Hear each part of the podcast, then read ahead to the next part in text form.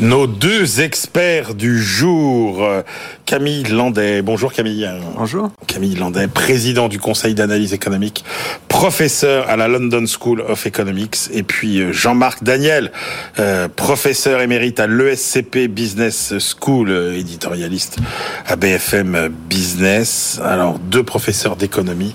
Et eh ben c'est bien parce qu'on a des questions un peu lourdes sur le plan de la connaissance et de la théorie économique à traiter. Peut-être d'abord chiffres décevants d'inflation. Camille Landais, on a eu la zone euro hier, finalement ça ne recule pas beaucoup.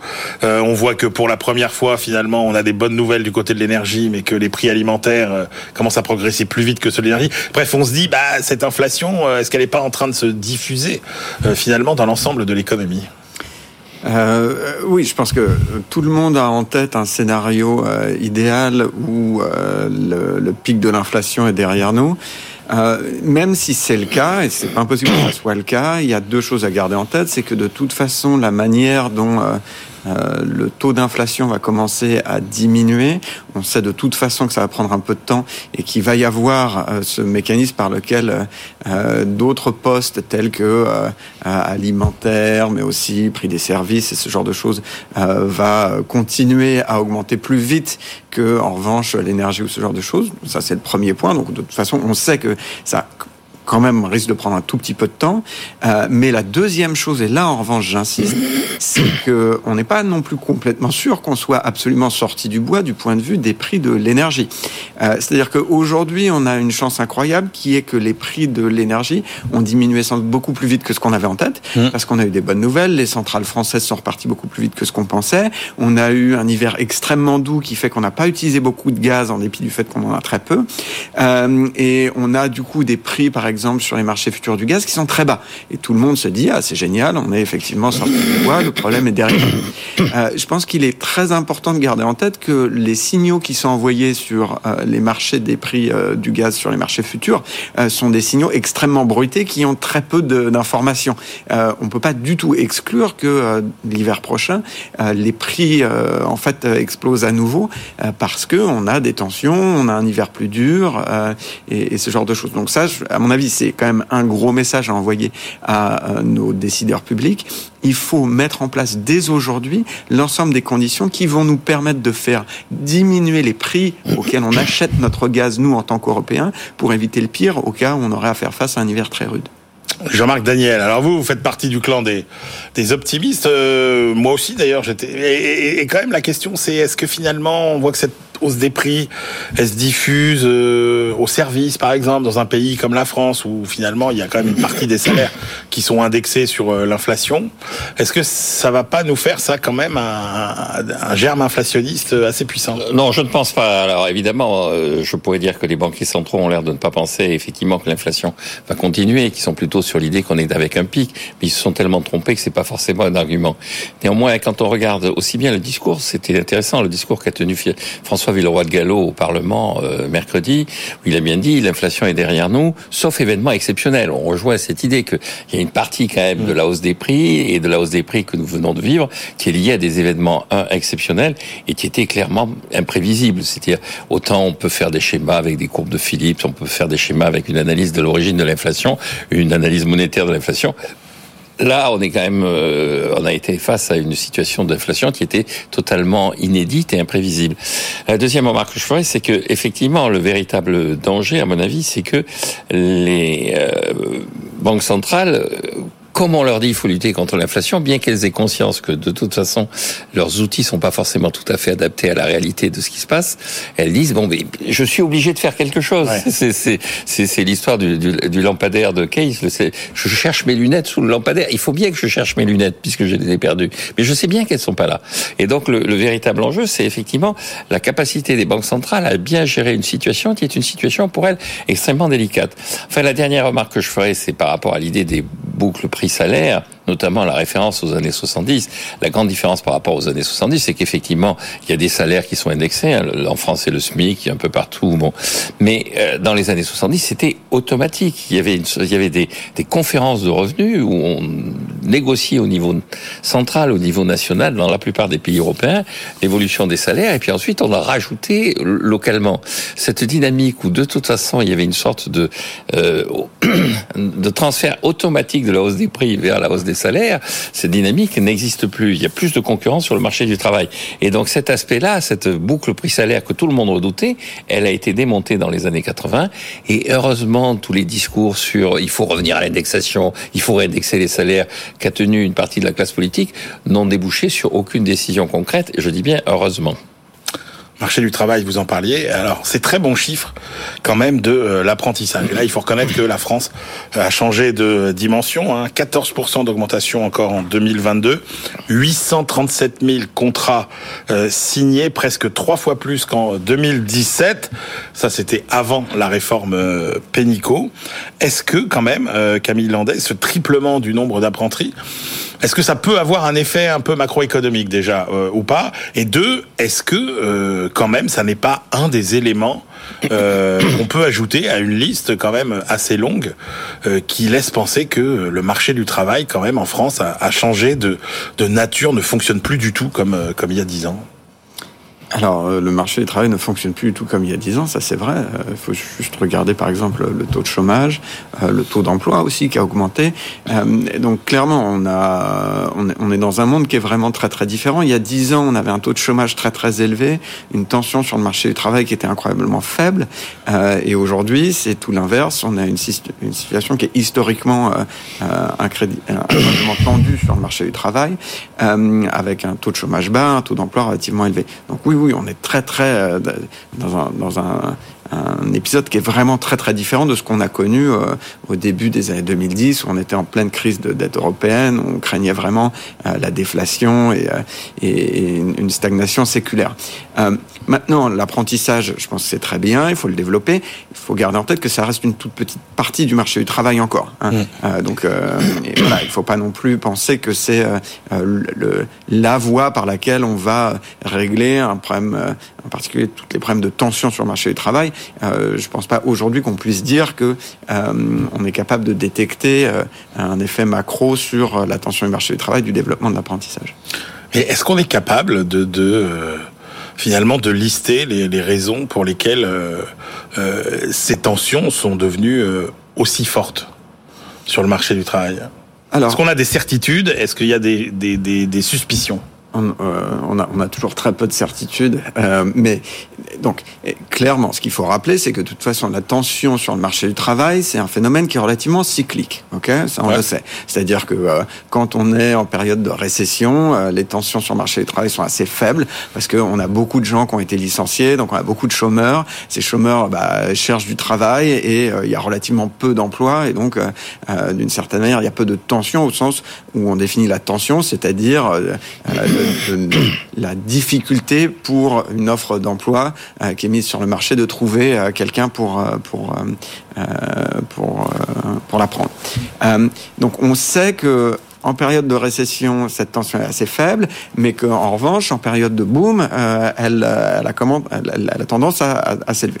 Ce qui est très intéressant, c'est de voir qu'on a eu une période de récession, la crise du Covid, et, tout le monde s'attendait à ce qu'on voit la même chose que ce qu'on a vu dans les récessions passées, c'est-à-dire euh, une tension relativement faible et qui se met à euh, réaugmenter au, fur et à mesure. Et c'est pas du tout ce qu'on a vu. Pourquoi? Bah Parce qu'on a euh, complètement protégé notre marché du travail par rapport à toutes les autres récessions en utilisant massivement le euh, chômage partiel ou mmh.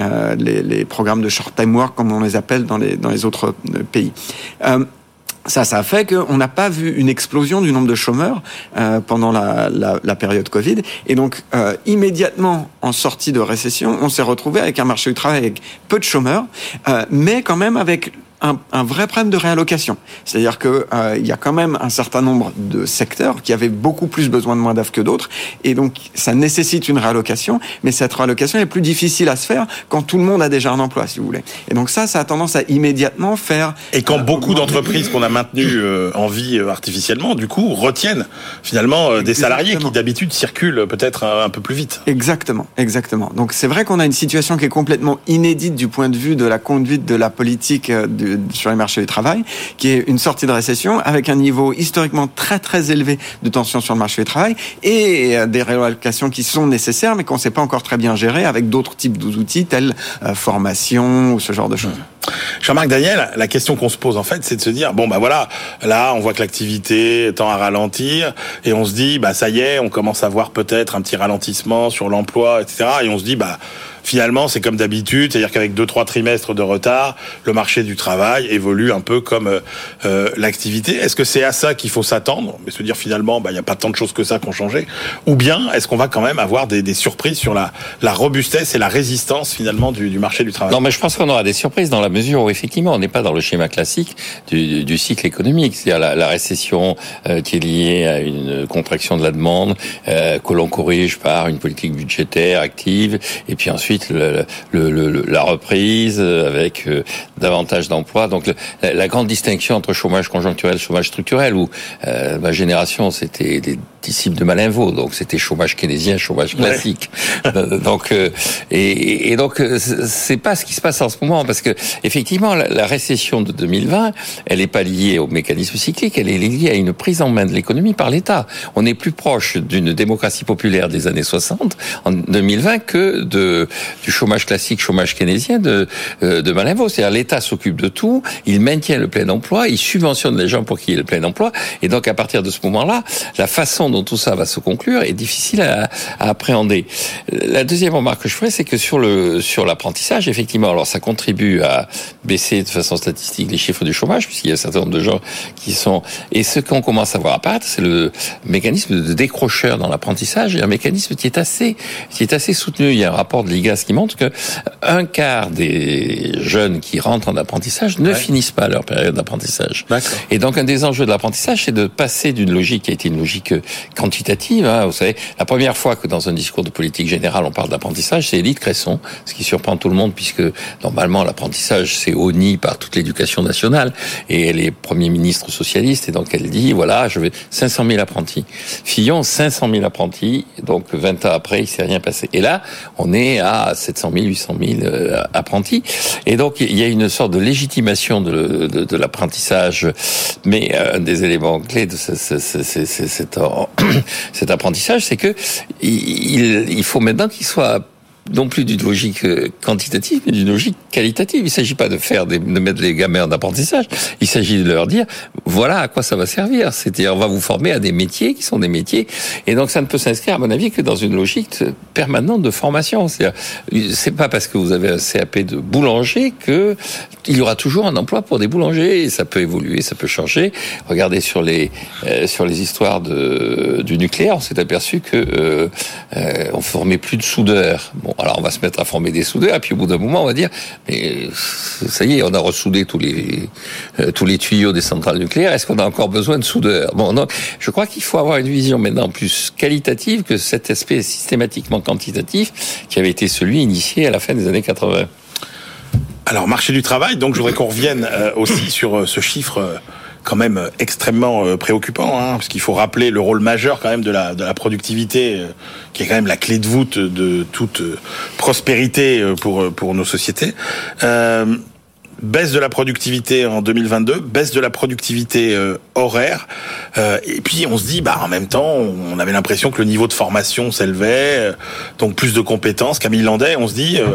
D'abord, eh, eh, comment vous expliquez euh, ces chiffres? Alors on dit, oh, c'est peut-être lié à la montée de l'alternance, euh, avec des gens qui sont du coup peut-être un peu moins performants, etc. Est-ce que c'est conjoncturel? Est-ce que euh, c'est structurel? Et puis ce paradoxe où on se dit, bah, on a l'impression qu'on a sur le marché du travail des gens de mieux en mieux formés, et pourtant une productivité qui diminue. Oui, alors je pense qu'effectivement, c'est euh, quand même un problème qui, à mon sens, est suffisamment structurel pour qu'on s'en préoccupe.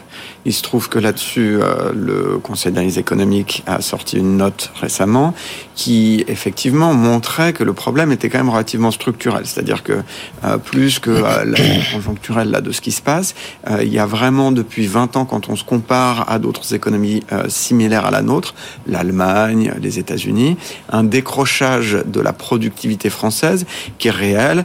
Pour vous donner des ordres de grandeur, ça représente en gros aujourd'hui l'équivalent de 140 milliards en termes de PIB ou 7 points de PIB relativement à, à Ah oui. ces économies-là. Donc c'est c'est pas c'est pas petit.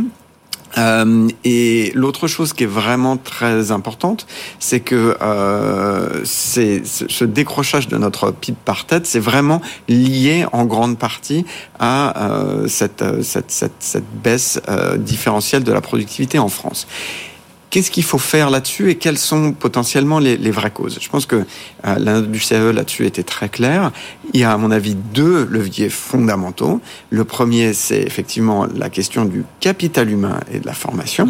Ok Euh, donc là-dessus, euh, la note tirait aussi la sonnette d'alarme sur euh, les faibles performances dans notre système de, d'acquisition de capital humain en termes de mathématiques, mais aussi en termes de ce qu'on appelle les, les non-cognitive skills, c'est-à-dire les, les, les, euh, l'habilité euh, qui n'est pas nécessairement gérée par des test scores ou des, Ouais. des, résultats à, à- à des tests en maths, mais qui est plus lié à les, soft skills, comme on les appelle.